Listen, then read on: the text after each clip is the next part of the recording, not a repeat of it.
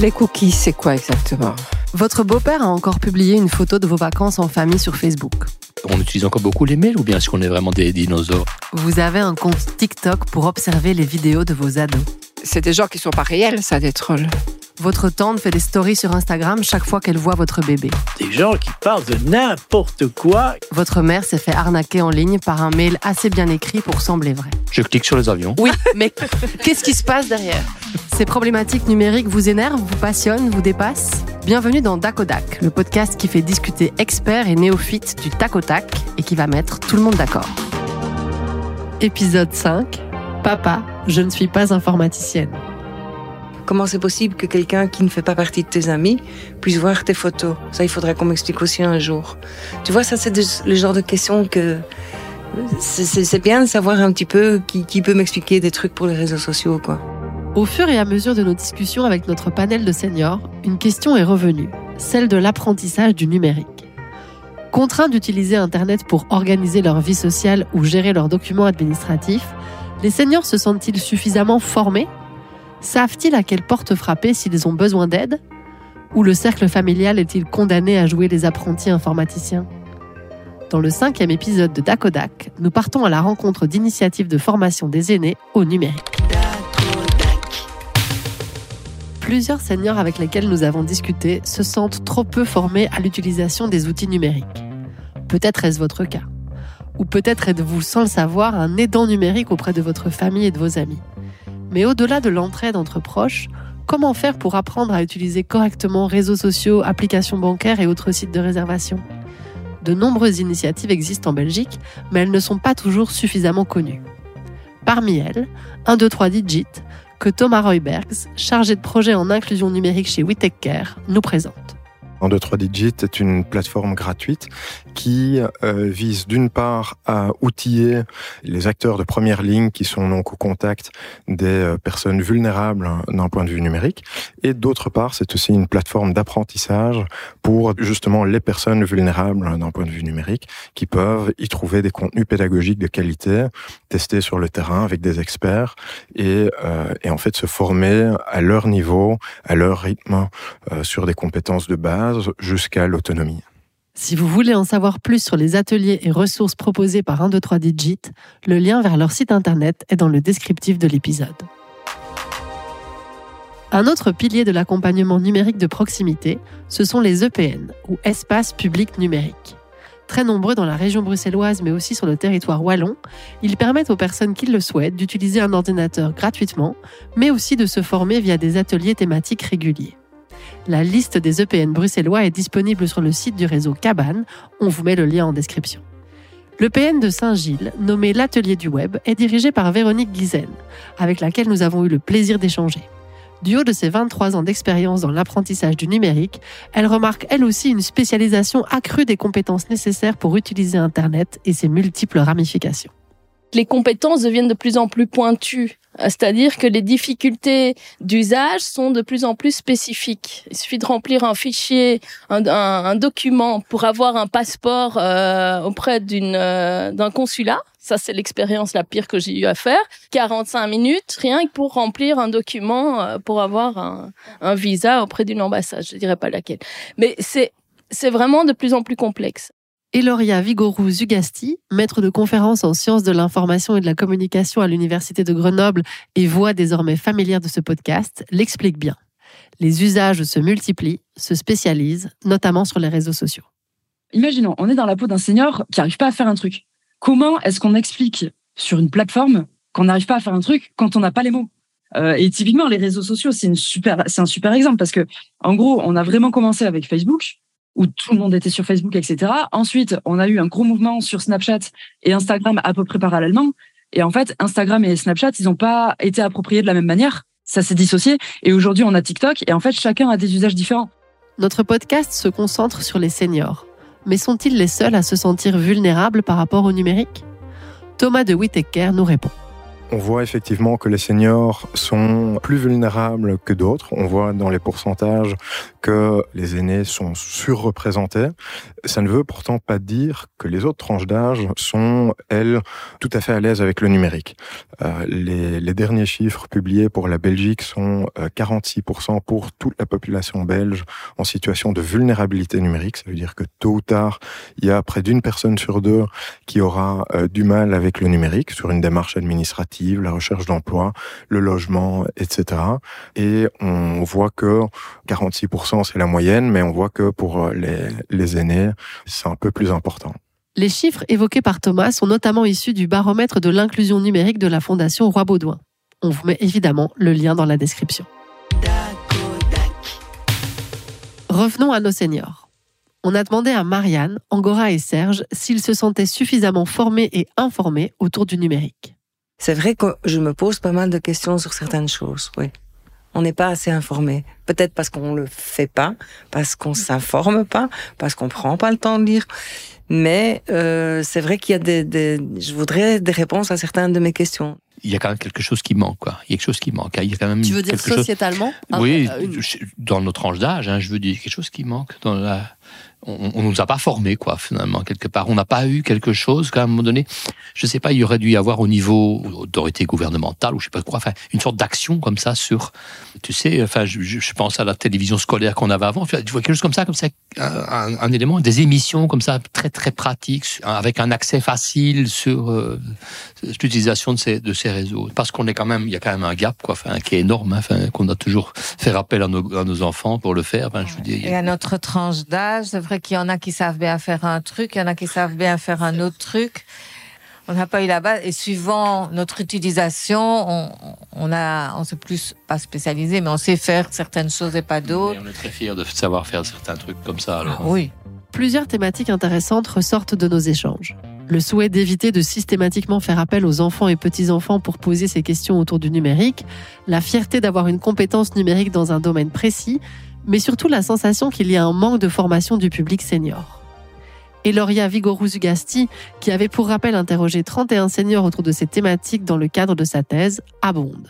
Donc je trouve qu'on est assez mauvais euh, sur l'éducation aux médias, même pour les jeunes. Euh, je veux dire, moi là, je vois mes, mes étudiants, euh, bah, du coup, je donne des cours en communication et on a une partie des cours qui est dédiée à la gestion de l'information, le sourcing, etc. Et même pour eux, c'est dur. Véronique Guissen, directrice de l'atelier du web, est tout à fait d'accord avec l'idée qu'on a fait les choses à l'envers. On a imposé le numérique aux, gens sans leur expliquer ce que c'était vraiment. C'est vrai que l'éducation, la compétence est très faible par rapport aux seniors. La compétence est encore plus faible par rapport aux seniors qui n'ont pas de moyens. Parce qu'effectivement, quand on parle d'accès numérique ou d'inclusion numérique, on parle du public qui sait, qui a les moyens de, financer des formations, de suivre des formations en ligne, ou qui a aussi des, diplômes, etc. donc, on, on oublie beaucoup. Il euh, faut savoir qu'il y a 76% des personnes âgées en, précaire qui ont des difficultés de compétences euh, numériques. Si vous souhaitez plus d'informations sur les ateliers organisés par l'atelier du web, le lien vers l'agenda de leurs activités est dans le descriptif. Vous y trouverez également le lien vers l'excellente enquête Le dernier guichet les services publics à l'heure du numérique, publiée par Johan Berger dans Médor à l'hiver 2022. À lire si vous êtes intéressé par la thématique de l'exclusion numérique. Quand on est en présentiel, euh, j'imagine que toi comme moi a fait l'expérience. Déjà c'est difficile, mais alors euh, avoir les explications à distanciel, c'était pas toujours évident. Là c'est un exemple personnel, mais moi ma mère, elle, elle comprend pas où est située la vidéo sur euh, le téléphone, et je voyais son front avec son mur derrière en fait. vous vous reconnaissez dans l'exemple donné par Eloria Vigorous-Gasti vous aussi, vous avez déjà désespérément tenté de guider un parent ou un ami à la recherche du bouton micro ou partager l'écran? Les aidants numériques sont-ils forcément des proches, voire des membres de la famille? Lorsqu'on animait des formations à destination des seniors, autour notamment de l'utilisation de Facebook ou WhatsApp, j'utilisais souvent l'exemple de l'auto-école. Je connais beaucoup de gens qui, lorsqu'ils ont dû apprendre à conduire, ont préféré décliner la proposition de le faire avec l'un de leurs parents. Peur de s'engueuler dans l'habitacle avant même d'avoir enclenché la deuxième. Pour le numérique, c'est un peu pareil. Demander à un enfant ou un petit enfant de nous aider à envoyer une photo via WhatsApp pour la 17e fois, c'est s'exposer à la crise de nerfs. Thomas Roybergs de WeTakeCare le constate pourtant. les seniors préfèrent d'abord solliciter l'aide de leur cercle proche on voit que ce sont les, les, proches qui sont les premiers aidants numériques. Les petits-enfants sont souvent euh, ceux à qui on demande de l'aide. Euh, c'est du vécu et on l'entend dans les formations qu'on donne aussi. Voilà, mon enfant l'a fait pour moi. C'est mon petit-fils qui viendra ce week-end pour résoudre tel problème. Il y a ma fille qui a fait ceci pour moi. Voilà, donc ça c'est du vécu absolument. Qu'il demande conseil à un proche, qu'il surfe sur 1, 2, 3 digits ou qu'il pousse la porte d'un EPN, une chose est sûre il est devenu bien difficile pour les seniors de se passer du numérique. Sans accès à Internet, bon ça c'est pas vraiment des, réseaux sociaux, mais, mais tous les sites qui sont, deviennent des sites officiels, euh, MyWiFi et, et MyTax et je ne sais plus tout quoi, il, il, faut pouvoir utiliser le, numérique. Euh, oui, bien on sûr. plus le choix. Ouais. Mais même quand tu entends à la radio euh, pour contacter, enfin quand ils font des pubs et tout, c'est toujours maintenant des adresses, euh, des adresses mail. Hein. T'as plus de rarement de téléphone et tout ça. C'est pratiquement toujours. Si tu veux aller voir une exposition, aller à un concert, il faut aller sur le site, et il faut réserver sur le site. Euh, parce que maintenant, depuis le Covid, il faut tout réserver. Et, tout doit être réservé par site. Tu, tu n'as même plus parfois les informations euh, sur papier. Ce que Brigitte dénonce, c'est ce qu'Eloria Vigorou-Zugasti appelle l'impératif numérique. Et pour elle, il est logique que les aînés se tournent vers leurs proches pour poser leurs questions. C'est-à-dire qu'il faut savoir, faut être équipé et il faut savoir se servir euh, de, des sites internet, de savoir comment ça marche, etc., etc. Du coup, pour ceux qui sont pas à l'aise avec les technologies, je parle même pas des personnes qui savent pas utiliser, il y a un sentiment de vulnérabilité, d'infériorité avec lequel on, ils sont pas forcément à l'aise en fait. Et c'est difficile de parler à ces lacunes de parler de ces lacunes et d'exposer ces lacunes en public. Donc en fait, la famille et surtout les enfants, c'est le médium principal qui est mobilisé parce qu'en fait, c'est moins difficile pour eux de, parler euh, à la fois de leurs difficultés et de pouvoir parler en utilisant des termes qui sont pas les bons, de passer par des descriptions, voilà, de la petite flèche bleue, euh, la petite disquette en haut à gauche, etc plutôt que d'être devant un prof d'informatique ou un ingénieur ou quelqu'un qui va un peu représenter la technicité de l'informatique, où là, ça, ça, va être quelque chose où ils vont, ils vont se sentir très vulnérables. Et moi, j'ai la majorité des personnes que j'ai interrogées, m'ont dit qu'effectivement, elles passent par leurs enfants parce que ça reste difficile parce que des fois les enfants euh, on n'a pas la patience euh, ou des fois on utilise des mots qui pour nous sont hyper euh, hyper évident, alors que pour eux, ça l'est pas. Je devais prendre un appart, mon père était caution, là, quand je suis euh, arrivé à Grenoble. Et en fait, comme il est euh, en profession libérale, il est médecin, il avait pas de feuille de salaire, donc il fallait qu'il m'envoie son relevé d'imposition. Je lui ai dit, bah, t'as qu'à me l'envoyer par Facebook. Mais en fait, quand moi je disais Facebook, je parlais de par, euh, par Messenger. Comme on s'est mal compris, il a mis sa feuille d'imposition en story et sur son mur. Même si elle peut prêter à sourire, cette anecdote est très symptomatique de l'omniprésence du numérique et de son vocabulaire spécifique dans la vie d'une bonne partie de la population active et, par conséquent, de son incompréhension par la partie plus vulnérable en la matière. Marianne l'admet bien volontiers. Elle court derrière les infos pour rester dans le coup et ne pas se retrouver dépassée par le monde numérique qui l'entoure. Mais moi, j'ai l'impression que je dois courir tout le temps derrière les informations pour rester dans le bain, quoi, en fait. Et euh, c'est vrai que les jeunes, souvent, ils rigolent en te disant, mais enfin, tu sais pas ça Ben non, excuse-moi. Euh, moi, je suis pas née dedans. Euh, moi, j'ai dû apprendre. Moi, j'apprends encore. Mais on n'est pas, pas toujours aidé, quoi. Ce sentiment de course perpétuelle, mais aussi parfois ce sentiment de honte, Thomas Reubergs les rencontre souvent lors des ateliers de 1, 2, 3 digits on sent souvent le sentiment de honte, de tabou, mais c'est naturel, pourtant c'est si simple. Mais si tu fais comme ça, et en fait, pas du tout. C'est pas si simple. Et même pour nous, qui sommes nés dedans ou juste pas, on a grandi avec, on a une certaine facilité parce qu'on arrive à suivre et tant qu'on reste informé, on voit les évolutions. Mais pour peu qu'on lâche quelque chose, qu'on décide de, ne pas installer telle application, on n'est pas sur tel réseau social, et eh ben, on se fait très très vite dépasser. Et le sentiment de honte, on en parle souvent et, et encore pas plus tard que la semaine passée avec une personne à la retraite qui donnait comme exemple que tout le monde avait son billet de train euh, sur son téléphone et que lui avait euh, son billet de train papier et il a préféré aller sur la, borne la plus éloignée pour ne pas montrer qu'il avait son billet papier. Et dans nos formations, et ça c'est très important, il y a aussi euh, cette libération et de pouvoir en parler et de se rendre compte qu'on n'est pas seul, que ce sentiment de honte il est partagé et que, à mon sens, il faut pas du tout avoir honte. Et les formations qu'on donne et la, la plateforme qu'on développe servent justement à rendre autonome et aussi euh, à ce que les personnes puissent euh, s'émanciper grâce au numérique. Mais les seniors sont-ils les seuls à se sentir dépassés?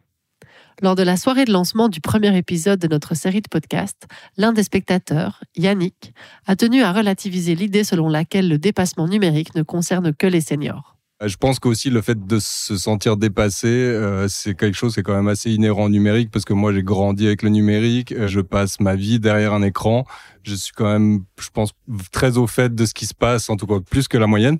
Mais euh, là, quand je vois mon nièce et mon neveu qui ont genre 5 et 8 ans et qui sont à fond sur Roblox et qui euh, qui euh, sont dans leur monde 3D avec leur ils rencontrent leurs potes dans leur univers 3D alors que je savais même pas que ça existait. Dans 5 ans, ils se téléchargent dans le métaverse et moi je on sera toujours sur essayer de comprendre comment marchent les réseaux sociaux. Donc donc ils feront ce genre d'émission et ils diront oui, ils savent même pas ce que c'est là les quarantenaires Roblox Véronique Guissen, directrice de l'EPN de Saint-Gilles, nous a d'ailleurs expliqué que c'est une des caractéristiques du numérique que de nous faire nous sentir vieux, quel que soit notre âge. Ce qui est fou, c'est que je pense qu'on n'a pas autant parlé de génération de différence ou de saut de génération depuis l'arrivée d'Internet. Mmh. Moi, je, je, je me suis, je me sentais pas jeune quand j'étais jeune. Maintenant, je me sens plus vieille que ce que je ne suis. Mais à cause d'Internet, en fait, à cause des, des, des, compétences que demande le numérique, et c'est complètement injuste. Enfin, ça n'a pas de sens. C'est, c'est un âge qui, qui est aussi virtuel que l'âge réel en fait. Ouais, ça n'a pas de sens. Donc en fait, se sentir vieux par rapport à un outil, c'est complètement délirant. Et se sentir en retard ou se sentir euh, à la traîne par rapport à un outil, je veux dire, mon micro-ondes, euh, je, veux dire, je, je, savais déjà pas l'utiliser. Peut-être avant, je me sentais pas plus vieille que. Voilà. Ce que ce que je veux dire, c'est vraiment ça. Voilà, ça n'a pas de sens. Et cette euh, dimension de la la vitesse en fait est apportée avec le numérique. Je pense vraiment qu'il faut plus parler de retard en fait euh, par rapport à l'usage du numérique. On n'est pas en retard pas si on si on sait pas utiliser un ordinateur. Enfin c'est pas ça a plus de sens quoi. Chaque année, 6000 personnes passent par l'EPN de Saint-Gilles, souvent avec plein de questions et le sentiment d'être totalement dépassées. Véronique Guissen les rassure et on a gardé ces mots pour conclure cet épisode. Même les gens, ils sont désolés de venir chez nous. Enfin, on leur rassure, c'est pas grave, vous n'êtes pas malade, ça va aller. Merci d'avoir écouté le cinquième épisode de Dakodak. Notre prochain épisode sera consacré à l'influence du Covid sur l'utilisation du numérique par les seniors. Dakodak est un podcast financé par le Conseil supérieur de l'éducation aux médias. Production et univers visuel Lisa Dessin, prise de son et mixage David Enrard, musique originale Thomas Vaquier, photographie Émilie Danel, rédaction Solange de Mesmaquer.